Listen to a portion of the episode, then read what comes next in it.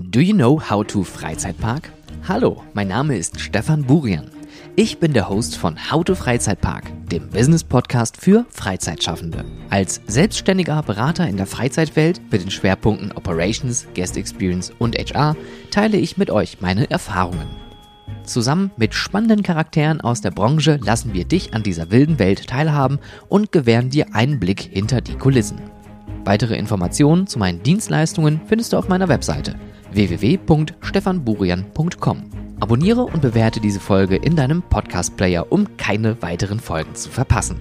Viel Spaß beim Hören und gute Fahrt!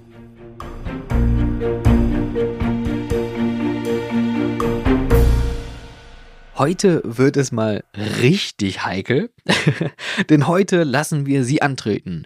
Die großen Familien Deutschlands gegen die Großkonzerne dieser Welt. So könnte man das reiserisch schon fast irgendwie hier formulieren. Aber ich dachte mir, das wäre vielleicht auch mal eine Folge wert, und zwar das Thema Familienbetriebe versus Konzerne. Und warum ist das vor allem so interessant? In Deutschland haben wir eine unglaublich diverse Kultur an Freizeitattraktionen. Und das Thema ist wirklich super spannend, denn wir haben hier auf der einen Seite viele Traditionsbetriebe mit wirklich sehr bekannten Familien. Wir reden hier von der Familie Schmidt-Löffelhardt, wir reden hier von der Familie Mack natürlich auch. Ähm, wir haben äh, die äh, Familien vom Schloss Beck, von Schloss Dankern, vom Schloss Thurn. Äh, wir haben hier ganz viele Betriebe, die von Familien geleitet werden und das schon seit ziemlich langer Zeit. Und teilweise haben wir sogar hier Großkonzerne in Deutschland, die weltweit agieren. Und ich möchte heute einfach mal die Vor- und Nachteile von Familienbetrieben und Konzerne hier gegeneinander überstellen. Denn ich denke, das ist jetzt mal mein, mein Fazit, was ich jetzt mal schon vorab hier rausnehmen möchte. Äh, ich glaube nicht, dass das eine besser ist als das andere. Ich glaube, beide Betriebsarten oder Unternehmens Arten haben sowohl Vorteile als auch Nachteile. Das können finanzielle Punkte sein, das können kreative Punkte sein. Es ist natürlich aber auch dann immer davon abhängig, wie arbeiten die Familien oder halt auch die Konzerne. Wie glaubwürdig sind die, was für Werte vertreten die und vor allem wie erfolgreich sind die. Und wenn wir jetzt gerade mal die Familie nochmal vorwegnehmen, gerade die Familie Mack oder auch äh, die Familie Löffelhardt und Schmidt, die sind natürlich super erfolgreich und das nicht nur in Deutschland und auch nicht nur in Europa. Familienbetriebe habe ich jetzt gerade schon ein paar genannt. Ich denke mal, hier ist die Unternehmensstruktur klar und das sind auch in der Regel natürlich äh, GmbHs. Es gibt auch einige wenige, ähm, ich glaube sogar GBRs und UGs in Deutschland, die geleitet werden. Das sind dann aber auch kleinere FECs zum Beispiel. Aber was ist denn ein Konzern? Weil Familienbetriebe können ja auch ein Konzern irgendwie sein. Und ja, tatsächlich ist es hier interessant, und da kommen wir am Ende zu, wenn Familienbetriebe so groß werden, dass sie eigentlich schon ein richtig großer Konzern mit einer großen Unternehmensstruktur sind. Bei den Konzernen ist es so, dass wir natürlich hier auch richtige feste Strukturen haben, die viele verschiedene ExpertInnen haben, die viele verschiedene Abteilungen haben. Und das ist halt runtergebrochen und die agieren deutschlandweit, europaweit oder weltweit. Europaweit gibt es hier zum Beispiel die Looping Group zu nennen, die Looping-Gruppe, die äh, ganz bekannt ist natürlich durch die Übernahme des Ford Funds im Sauerland, haben aber auch noch andere Parks wie Aventurum Park Höllendorn, äh, Drayton Manor, äh, Isla Magica, Mer de Sable, Park Bagatelle, Pleasure Hood Wills äh, im Portfolio. Natürlich auch super bekannt ist äh, die spanische Gruppe Parques Reunidos oder Parques Reunidos. Ich keine Ahnung, wie man das ausspricht. Ehrlich gesagt, das äh, wisst ihr da draußen vielleicht besser. Äh, hier gehört das äh, Bobbejaanland zu äh, Bonbonland äh, Thusenfried oder Thusenfried. Der Moviepark Germany und Belantes, das sind die zwei großen Parks in Deutschland, die unter der spanischen Kette geführt werden. Es gibt sogar, das wusste ich selber gar nicht, ein paar amerikanische Parks wie äh, Kennywood oder äh, Lake Compounds, die ebenfalls zum Park äh, Parques Reunidos gehören. Dann gibt es noch die Franzosen, Compagnie des Alpes mit Park Asterix Futuroskop, den Walibi Parks, äh, Grevin gehört dazu, also das Wachsfigurenkabinett in Paris, äh, der Family Park und, oh, das wusste ich auch gar nicht, interessant, das bin ich gerade spontan selber überrascht, die Chaplin's World in, ich glaube, in der Schweiz, in dem äh, ehemaligen äh, Anwesen von Charlie Chaplin. Oh, das ist auf jeden Fall auf, jeden, äh, auf meiner To-Do-Liste noch. Und wer sollte denn hier nicht noch genannt werden als der große Zauberer, die britische Firma Merlin Entertainments Group. Die haben 120 Midway-Attraktionen in über 20 Ländern weltweit. Davon sind einige auch hier in Deutschland natürlich. Ihr kennt alle die Sea Life Attraktion, ihr kennt die Dungeon Attraktion im, äh, in Hamburg oder in Berlin. Es gibt das Little Big City, es gibt den Heidepark, Legoland Günzburg. Äh, also hier auch da klar stark vertreten. Aktuell in Deutschland nicht vertreten sind die Disney Parks und es hätte so schön sein können, die Universal Parks. Auch das sind natürlich Ketten, Großkonzerne, gerade bei Disney und Universal. Da reden wir wirklich über äh, große Summen, die da über die Ladentheke täglich gezogen werden. Gehen wir nochmal zu den Familienbetrieben. Was ist denn der Vorteil bei einem Familienbetrieb? Der große Vorteil ist hier bei einem Familienbetrieb, dass die Familie hinter allem sitzt. Das heißt, man kann hier eigene Entscheidungen fällen, seine eigene Vision folgen. Wir sehen es im Jara-Park zum Beispiel, die Familie Ludewig, was die dort leisten, auch mit ihren neuen Attraktionen, die auch sehr nachhaltig mit neuen äh, Führungs- und operativen Konzepten umgesetzt werden. Wir sehen das im Schloss Beck, das seit Jahrzehnten erfolgreich direkt neben dem äh, Moviepark betrieben wird. Und äh, wir sehen es auch hier in der Familie Mack, die natürlich klar so groß gewachsen wie sie ist, auch in Gremien arbeitet. Ich glaube, das äh, liest, liest man auch in den Büchern von Roland Mack ganz gut, wie die Familie da miteinander umgeht und äh, wie die große Vision ist oder natürlich auch im Phantasialand. Ein weiterer Vorteil bei Familienbetrieben ist natürlich auch, dass die meisten Parks hier organisch gewachsen sind. Also man hat hier recht wenig oder ich glaube sogar kaum Reißbrettparks, ich äh, würde jetzt Rolantica hier auch fast mal ausschließen, weil das ja auch schon mal ähm, eine ganz andere Hausnummer ist, über die wir hier reden. Aber äh, so diese klassischen Freizeitparks, die plötzlich aus dem Boden gestampft werden, wie das halt mit den Legoland-Parks jetzt so zuletzt war oder auch halt die FECs in so einem Großkonzern. Ähm, die organisch gewachsenen Parks haben auch dann dementsprechend ihre Eigenarten. Man hat eine viel harmonischere Wegführung, man hat auch ein sehr angenehmes Portfolio an Freizeitattraktionen oder Fahrgeschäften halt innerhalb des Parks. Äh, und was natürlich sich da immer widerspiegelt in diesen organisch gewachsenen Parks, sind auch die festen Wertvorstellungen, die solche Familienbetriebe haben. Natürlich sind solche Familien sehr eng miteinander verwachsen und verwoben und oft sind es sogar auch Schaustellerfamilien, die dann ihr Wissen in einen Freizeitpark umsetzen. Also auch hier Jada Park, Phantasialand, Europapark, beste Beispiele. Ja, die haben sich das äh, da mitgenommen. Skyline Park, und ich glaube sogar der Eifelpark ist mittlerweile auch in Familienbesitz. Äh, also ihr seht, ähm, die SchaustellerInnen Deutschlands, die haben sich da niedergelassen und haben einfach ihre Erfahrung damit eingebracht. Und diese festen Wertvorstellungen, die es gerade in solchen Familien gibt, tragen natürlich auch zum Erfolg dazu bei. Ähm, diese Wertvorstellungen sind vielleicht nicht immer formuliert. Größere Parks machen das natürlich, um das auch als Firmenwerte nachher zu veräußern. Äh, ich bin immer noch ein ganz großer Fan von der Markenerdbeere äh, bei Karls, die das ganz gut eigentlich zusammengefasst haben und ich glaube, man spiegelt sich da ganz gut wieder, beziehungsweise so wie die dort arbeiten, spiegelt sich da in diesen Werten ganz schön wieder. Was ist der Vorteil bei Konzernen? Denn hier ist das nämlich ganz anders äh, gewichtet. Hier ist das Thema Finanzen ein Riesenpunkt, denn der Finanzfluss hier ist sehr strikt reguliert.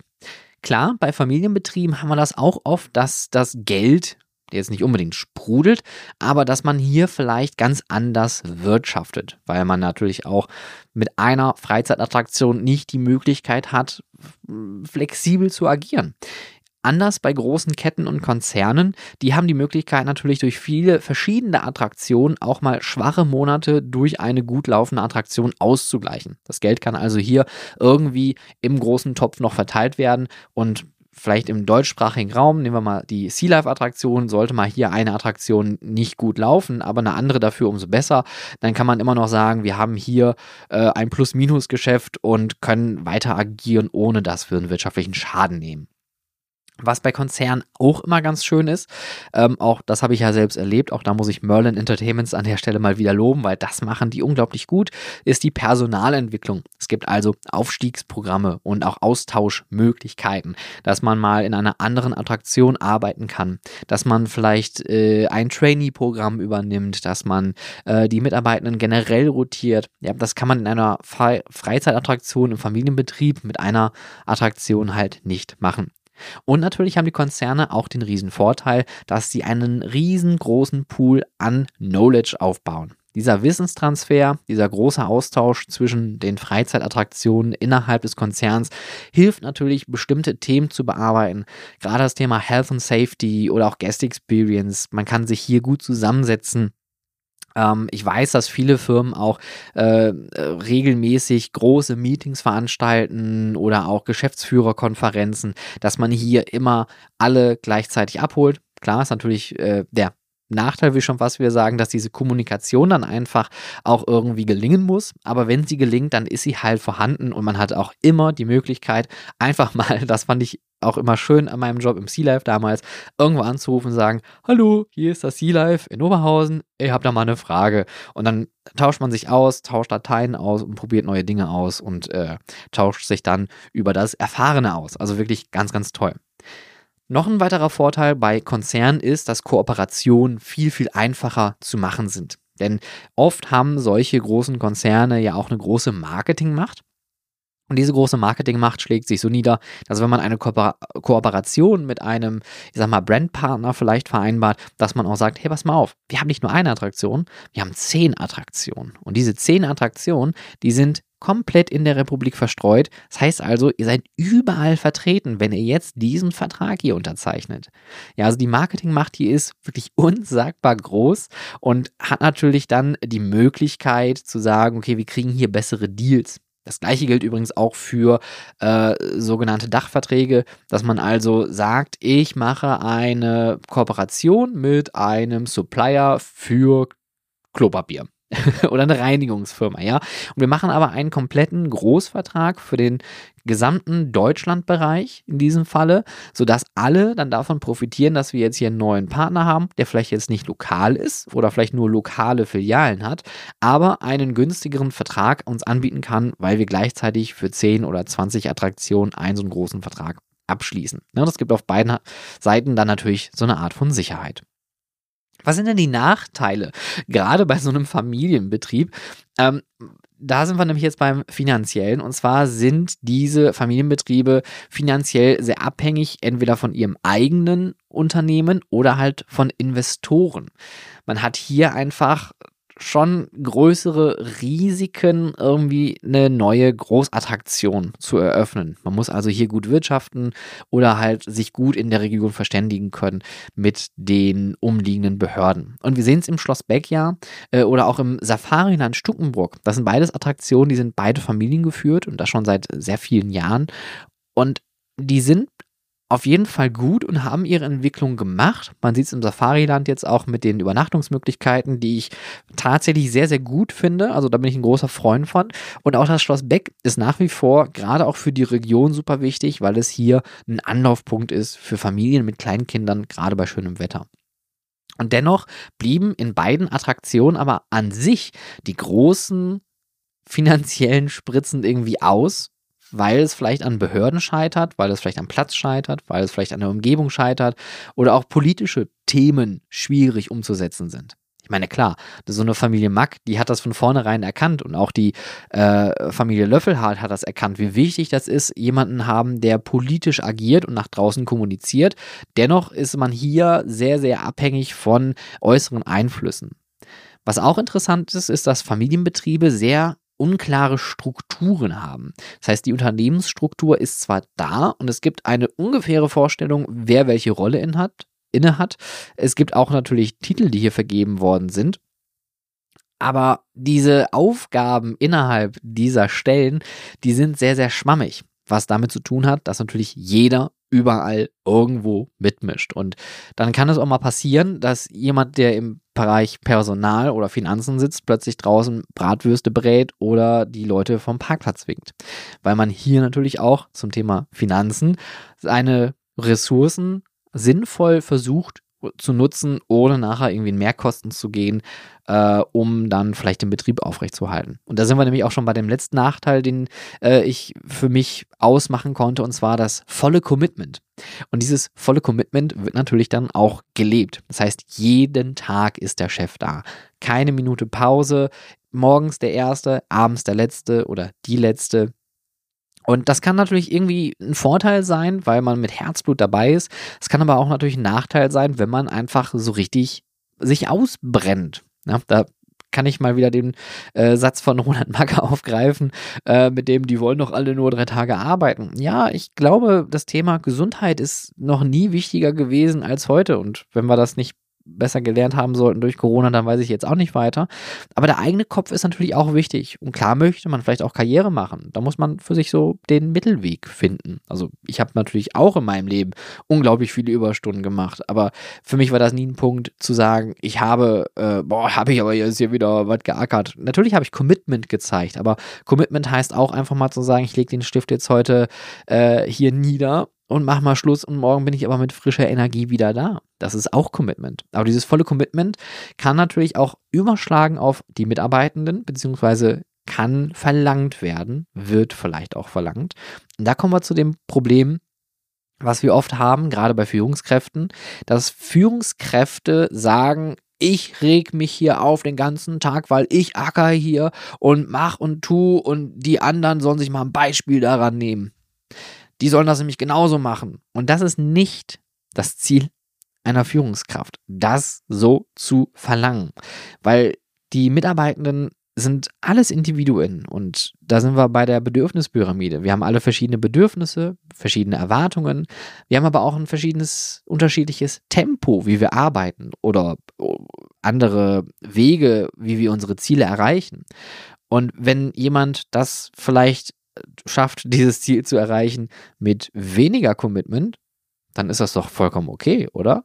Und das kann natürlich dann zu Unmut führen. Das kann dann Streit äh, aufrufen. Und äh, das wird dann halt echt mega schwierig, wenn man dieses volle Commitment, dieses 24-7 erreichbar sein von all seinen Mitarbeitenden genauso verlangt. Und dann, wie gesagt, verbrennt man alle seine guten Seelen in dem Betrieb und dann, ja, wird es schwierig, das geht nach außen, man kriegt das mit, man erzählt sich, geht da bloß nicht arbeiten, das macht da gar keinen Spaß. Also das kann, ne, großes kann jetzt hier fett geschrieben, unterstrichen und kursiv, kann so sein, muss aber nicht. Aber es kenne das aus Erfahrung, dass es oft der Fall sein kann. Haben die Konzerne auch Nachteile? Natürlich haben sie das. Bei den Konzernen ist es so, dass sie anhand ihrer Konzernstruktur auch sehr restriktiv sind, denn es gibt feste Vorgaben im Unternehmen, wie was wo erreicht werden soll, mit den bestimmten Ressourcen oder mit dem bestimmten Budget, was es zur Verfügung, äh, was zur Verfügung gestellt wurde. Es gibt also hier wenig Spielraum zum Erfolgreichsein, aber auch wenig Spielraum, um zu scheitern. Und das kann natürlich dann ähm, zur Folge haben, dass der Druck aufgebaut wird auf eine Attraktion. Es gibt auch Konzerne, die eher mit dem Thema oder mit dem, mit dem, mit dem dicken Daumen draufdrücken, anstelle zu sagen, hey, pass auf, wir sehen hier Probleme, äh, wo können wir euch helfen? Ja, oder wo können wir hier noch äh, was tun? Was ich leider auch viel zu oft in Konzernen gesehen habe, und das ist wirklich durch die Bank weg eigentlich fast überall gleich, dass man viel zu oft auch für das äh, für Unternehmen arbeitet, für den Konzern arbeitet und nicht für die BesucherInnen. Ja, das heißt also, ich habe meine Freizeitattraktion, ich betreibe die so wie immer und das Budget, ja, ich komme sogar unter das Budget äh, also zumindest von den Ausgaben her, weil ich spare ja ordentlich was weg. Ja, das ist äh, Sparen ist auch wieder so ein Ding, wo ich äh, mir denken könnte, ja, wir können nicht äh, genug ausgeben für unsere Gäste, damit es so schön ist. Aber kommt dann mal die Konzernleitung, dann könnt ihr euch nicht vorstellen, was dann plötzlich für ein Aufriss gemacht wird. Dann wird die halbe Attraktion auf links gedreht, es werden Wände gestrichen, Böden gemacht, Schilder produziert, äh, neue Layouts gemacht, um dann irgendwelche Wände zu folieren, damit alles wieder picobello ausschaut für die Konzernleitung.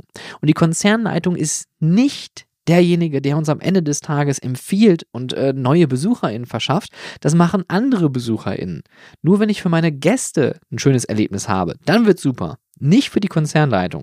Und ich möchte hier nochmal einen Appell rausbrüllen, wenn ihr da draußen Probleme habt, und gerade Konzernbetrieben werdet und ihr seht, es läuft bei euch nicht, und ihr schmeißt plötzlich äh, euch in irgendwelche Overspends, also ihr, ihr, ihr geht ins Minus äh, von euren Ausgaben, also ihr geht übers Budget, so rum, ähm, dann äh, lasst es sein.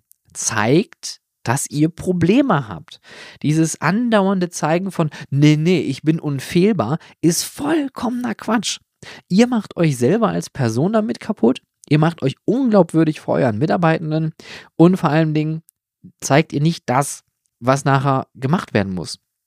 Da sind wir nämlich beim Thema Investitionen.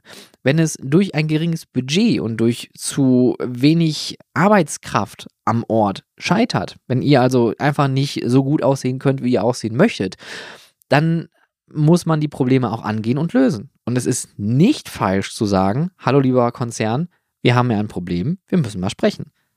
Weil dieses Schwäche zeigen ist ein Unding, ist totaler Quatsch. Natürlich ist Schwäche zeigen schwierig und man muss sich auch Schwäche eingestehen, denn Schwäche kann auch damit zu tun haben, dass man vielleicht eigene Fehler gemacht hat, hat oder im Worst Case diese vertuscht. Ähm, dann muss man einfach mal offen sein und sagen, pass mal auf, es geht hier so nicht weiter. Und äh, ich kann das wirklich, ich kann da wirklich nur für plädieren. Was jetzt nicht heißen soll, dass ich jetzt hier gegen alle Konzerne stecke und dass das überall so ist. Ich habe das selber in verschiedensten Konzernen weltweit auch erlebt, ähm, dass man so agiert. Aber ich finde es halt einfach schade, dass man sich selber ähm, ja so, so heuchelt und sagt, nee, nee, ist alles schön. Nein, es ist nicht schön. Wenn es nicht schön ist, dann sagt's. Und wenn ihr Geld braucht, dann muss man drüber sprechen und auch mal investieren. Weil nur dann kommt ihr auch nach vorne und vor allen Dingen nur dann könnt ihr für eure Mitarbeitenden und für eure Gäste ein schönes Erlebnis machen. Eine andere Schwierigkeit ist natürlich auch die Größe von so einem Konzern.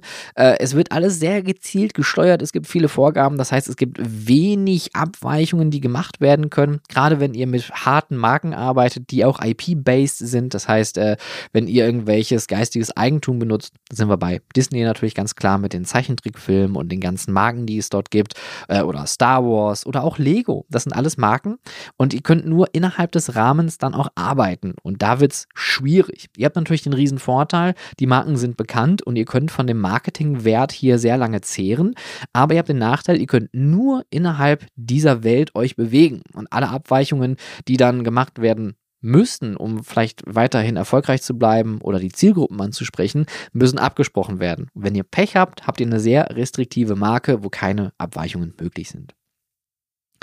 Auch natürlich ein Nachteil ist diese Struktur. Sie kann Vorteile haben, weil man vielleicht findet die Person, die man benötigt, einfach recht schnell innerhalb eines Organigramms oder ein großes Telefonbuch, was man hat. Aber auch wenn es zu strukturiert ist und alles seinen Platz irgendwo hat, gibt es hier wenig Möglichkeiten, Abweichungen zu finden, Abkürzungen zu finden oder einfach die Wege dann auch zu lang sind, weil wenn man plötzlich irgendwo was haben möchte, muss man sich erst an dem wenden, derjenige muss das an seinen Vorgesetzten geben, der Vorgesetzte muss das im Gremium seiner Vorgesetzten nochmal besprechen, dann gibt es eine Abzeichnung von der Geschäftsführung, la, die, da. Und Struktur hat einen schönen Vorteil, ne? wenn alles seinen Platz hat, ist immer schön, man weiß, woran man ist, aber man kann sich auch zu Tode strukturieren. Wenn eine Firma zu groß wird und zu groß oder auch zu schnell wächst, dann kann es passieren, dass man sich verstrukturiert. Und das Allerschlimmste ist, das ist jetzt mein letzter Punkt hier zum Thema Nachteil bei den Konzernen, wenn es einen Image-Schaden gibt, dann leiden in der Regel alle. Und dieser Image-Schaden kann natürlich sich äh, herrühren durch Unglücke und Unfälle, die passieren. Kann auch einen politischen Schaden haben. Wir haben das jetzt zuletzt gesehen durch äh, das Auftreten vieler deutscher Unternehmen mit PolitikerInnen aus dem rechten Spektrum. Da wird natürlich dann auch direkt gesagt, ja Mensch, das ist aber echt schade, dass ihr jetzt euch mit Recht, rechtsextrem abgibt, dann ähm, werden wir eure Produkte nicht mehr kaufen. Jetzt, wenn natürlich der ein oder andere spätestens, also wenn ihr jetzt da draußen noch nicht abgeschaltet habt, weil ich Gender, werdet ihr vielleicht jetzt abschalten, weil ich das schon wieder hier mit reinnehme. Aber das ist halt ein Image-Schaden, das ist ein Marketing-Desaster. Wenn ihr ein gutes Unternehmen habt und ihr macht tolle Produkte und es stellt sich aber nachher raus, ihr seid plötzlich für die Deportation von äh, mehreren Millionen Menschen aus bestimmten Gründen, Beweggründen, die ihr habt, dann ist das ein Image-Schaden und dann leidet dein Unternehmen oder auch deine Freizeitattraktion. Und dieser Image-Schaden kann sich natürlich dann auch in den Zahlen auswirken, was zur Folge hat, dass ihr natürlich dann anfängt zu sparen, dann spart man alles runter, dann fährt man alles runter, äh, es wird quer durch die Konzernstruktur dann auch kommuniziert, dann gibt es äh, irgendwelche Kommuniqués, äh, dass man sagt, äh, ihr dürft nur noch mit denen und den Leuten sprechen und keine Anfragen werden angenommen. Und dann gibt es auch ganz viel Stress. Ja, also ein Image-Schaden in einem Konzern kann wirklich große Probleme mit sich bringen. Und wir sehen es bei Disney und das finde ich halt ganz interessant, trotz des Image-Schadens, was Disney, also Disney ist ja jetzt wirklich ein Unternehmen, das braucht man nicht erklären. Trotzdem hat man jetzt hier durch die Marvel-Produktion und ein Flop jagt dem nächsten äh, massive Probleme, zumindest in der Sparte Film sieht aber auch immer wieder in der Umsetzung von diesen Filmen oder Marken innerhalb der Freizeitparks, dass hier mit anderen Mitteln gearbeitet wird als sonst. Also auch hier hat man so das Gefühl, okay, Disney schwimmt so ein bisschen, während Universal wirklich jetzt den Dreh für sich gefunden hat mit äh, Epic Adventure oder mh, hm, Universals äh, Epic Park, der nächstes Jahr eröffnen werden soll, also 2025, äh, und auch der starken Expansion nach England mit einem Kinderpark oder Familienpark in Texas und vielleicht weiteren neuen Freizeitparks, mit denen wir vielleicht nicht mehr gerechnet haben. Im Krefeld. Ähm, da sieht man, okay, da hat es jemand verstanden, wie man tatsächlich klug und strategisch vorgeht. Und Disney ist ja wirklich gewachsen über die Jahrzehnte und Universal ist eigentlich immer auf einem sehr sicheren Kurs gefahren, hat wenig Risiken bis auf Beijing jetzt äh, eingegangen. Aber wir sehen es ja hier, ne? wenn ein Ding scheitert, gerade die Filme und die sind wirklich stark in der Kritik, ähm, dann sieht man aber auch, dass Disney als Unternehmen einfach daran hängt. Und das Thema Politik und Disney und Florida und äh, Ron DeSantis lassen wir jetzt mal hier komplett außen vor. Ich möchte euch aber jetzt nochmal ein Problem nachgeben zum Thema Familien und Konzerne. Das ist nämlich, wenn jemand zu groß wird. Und das sehen wir bei äh, drei Betrieben, doch hier bei uns in Deutschland. Da können wir schon eigentlich nicht mehr von einem klassischen Familienbetrieb sprechen, denn wir reden hier schon von Familienbetriebe, die so riesig geworden sind, dass sie eine Art Konzern eigentlich sind. Phantasialand ist natürlich riesig, weil wir haben Hotels, das heißt, wir haben hier auch unterschiedliche Unternehmensformen, wir haben das Phantasialand an sich, wir haben aber auch die drei Hotels und Übernachtungsmöglichkeiten, die es dort gibt. Wir haben Karls, die in einer Art Filialbetrieb unterwegs sind und wenn man äh, Robert Dahls Expansionskurs ja sich nochmal äh, ins Gedächtnis ruft mit der These, dass man innerhalb 90 Minuten Fahrzeit einen Karls besuchen können soll, ähm, muss man hier davon ausgehen, dass wir hier schon einen Konzern haben, der im Filialbetrieb läuft. Das heißt also, es gibt Karls an sich als, als Mutterkonzern.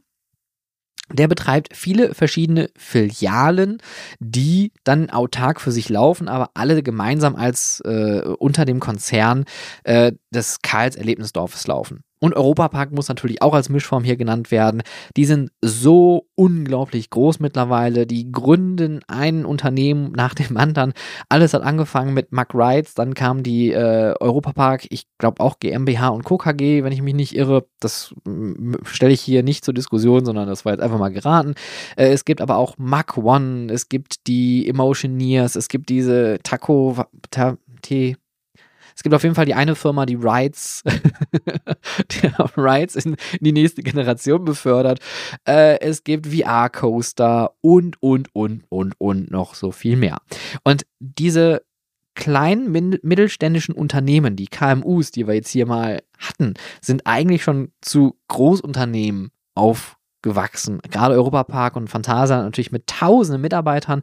Kals natürlich auch, die neben dem äh, Spaßbetrieb und dem Erlebnisbetrieb ja auch noch die Erdbeerernte haben. Das heißt, auch hier laufen verschiedenste Firmen miteinander. Ähm, das ist so unglaublich interessant. Und wo ist denn jetzt hier der Vor- und der Nachteil? Ich glaube, hier ist alles noch so ein bisschen gemischt. Das Problem ist, das meine ich ja gerade, wenn man zu groß und zu schnell wächst, kann es irgendwann sein, dass man so eine Art Wachstumsschmerz bekommt. Dass man einfach so groß wird, dass man nicht mehr nachkommt, die neuen Bedürfnisse zu decken. Das heißt, die Bedürfnisse könnten sein Personalbedarf, Materialbedarf, Marketing, dass man seine Zielgruppen in den Regionen, wo man eine neue Filiale öffnet, außer Acht lässt oder vielleicht sogar gar nicht kennt. Wobei, das möchte ich Karl gar nicht vorwerfen. Ganz im Gegenteil, die machen eigentlich einen ganz guten Job, gerade was das äh, Thema ähm, Analysen und Marketing und äh, Marktanalysen angeht. Ich glaube, die sind da sehr, sehr gut aufgestellt und holen sich auch da die richtigen Leute mit ins Boot. Ähm, aber auch Europapark, man sieht es, die wachsen so unglaublich schnell, haben jetzt den zweiten Park. Die nächste Frage ist natürlich, wann gibt es den dritten Park? Wie lange macht da die Region noch mit? Wann gibt es mehr Europapark als Region? Oder auch Phantasialand, die immer mehr zu kämpfen haben mit der Politik, auch weil die Erweiterungsflächen einfach nicht so verhandelbar sind, beziehungsweise von der Politik immer als Wahlkampfmittel benutzt werden. Und das ist natürlich für das Konzern oder für, den, für das Unternehmen Phantasialand schädlich ähm, und auch ein bisschen tragisch, ehrlich gesagt. Auf der anderen Seite müssen natürlich die Bedürfnisse der Bewohner in der Region ja auch irgendwie berücksichtigt werden. Und das unter einem Hut zu bringen, ist natürlich schwierig. Also diese Wachstumsschmerzen sind normal. Wenn man Glück hat, kommt man hinterher. Wenn man Pech hat, fällt man zurück und eröffnet. Und wie gesagt, das ist jetzt nicht auf die drei hier bezogen. Die haben meiner Meinung nach alles richtig gemacht.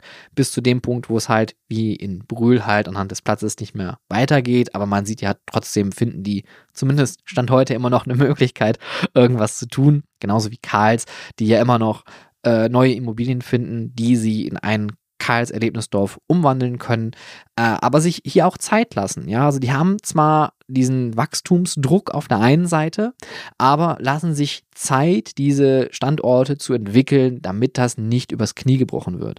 Denn wenn ich eine Sache nach der anderen eröffne, dann komme ich nicht mehr hinterher, dann bleiben Dinge zurück und im schlimmsten Falle bleiben dann auch unsere BesucherInnen zurück und dann kommen wir zu dem Problem, dass wir nachher einfach scheitern als Attraktion. Ja, das gleiche gilt auch für das Aufkaufen von das ist eher so ein Konzernding. Gerade Merlin macht das eigentlich sehr explizit. Äh, Park Hieronydos ist, glaube ich, jetzt erstmal fertig mit seiner Shopping-Tour. Ähm, aber Merlin kauft sich häufig bestehende Attraktionen und brandet die um und äh, passt die dem eigenen Brand und der eigenen Corporate Identity an. Und das ist alles vollkommen legitim. Man muss das halt nur in einem gewissen Rahmen machen. Das heißt also, die Geschwindigkeit äh, und sowohl die finanziellen und personellen Ressourcen gezielt einsetzen, damit das auch funktioniert und nicht nachher irgendein Standard-Aquarium ist, wo einfach nur ein Logo drüber geklebt worden ist auf allen Flächen, die es da so gibt. Was persönlich finde ich jetzt besser, kann ich euch ehrlich nicht sagen. Ich habe sowohl in beiden Formen, sowohl in Familienbetrieben als auch in Konzernen schon gearbeitet. Ich finde, beides hat seine Vor- und Nachteile. Beides macht super viel Spaß. Und ich glaube, wenn ich jetzt so aus meiner eigenen Brille spreche, ich bin eigentlich sehr adaptiv. Ich kann meine Vor- und Nachteile mir sehr gut immer zu meinen eigenen Vor- und Nachteilen legen und nehmen und das Beste draus machen. Ich glaube nur, dass Konzerne den Nachteil haben, dass der kreative Spielraum da deutlich geringer ist als bei den Familienbetrieben. Deswegen würde ich sagen, kriegen die Familienbetriebe von mir hier einen Punkt mehr, äh, wo ich sagen würde, da haben die Familienbetriebe auf jeden Fall den großen Vorteil, dass sie selber einfach, wenn denn die Ressourcen vorhanden sind, viel kreativer und besser arbeiten können und auch viel flexibler sind als ein Großkonzern, der anhand durch seine Unternehmensstrukturen da vielleicht ausbremst oder da gar keine Möglichkeiten gibt, auf ich weiß nicht, verschiedenste Situationen zu reagieren. Von daher es ist kein klarer Gewinner, aber ich glaube, die Familienbetriebe, gerade in Deutschland, haben hier doch einen größeren Vorteil. Und sollten dir jetzt noch weitere Vor- und Nachteile für Familienbetriebe und oder Konzerne einfallen, würde ich mich freuen, deine Ansichten dazu zu hören. Schau doch einfach mal bei Instagram nach, da gibt es auf jeden Fall noch eine Umfrage ähm, oder sollte diese Umfrage in den Stories dort nicht mehr laufen, dann schaut doch einfach mal bei Spotify vorbei. Dort ist auf jeden Fall auch noch eine QA auf. Da könnt ihr gerne eure Antworten einfach mal posten. Und Schlussbremse. Bügel auf, die Fahrt ist nun vorbei. Der Ausgang befindet sich auf der rechten Seite. Bitte nehmt alle persönlichen Gegenstände wieder mit euch und bewertet diesen Podcast in eurem Podcast-Player. Im Ausgang befindet sich natürlich auch der Souvenirshop unter www.howtofreizeitpark.de, wenn du diesen Podcast unterstützen möchtest. Bei weiteren Fragen, Wünschen oder auch Kritik schreibe mir gerne eine Mail an contact@stefanburian.com. Vielen Dank für die Fahrt und noch einen aufregenden Tag. Thank you.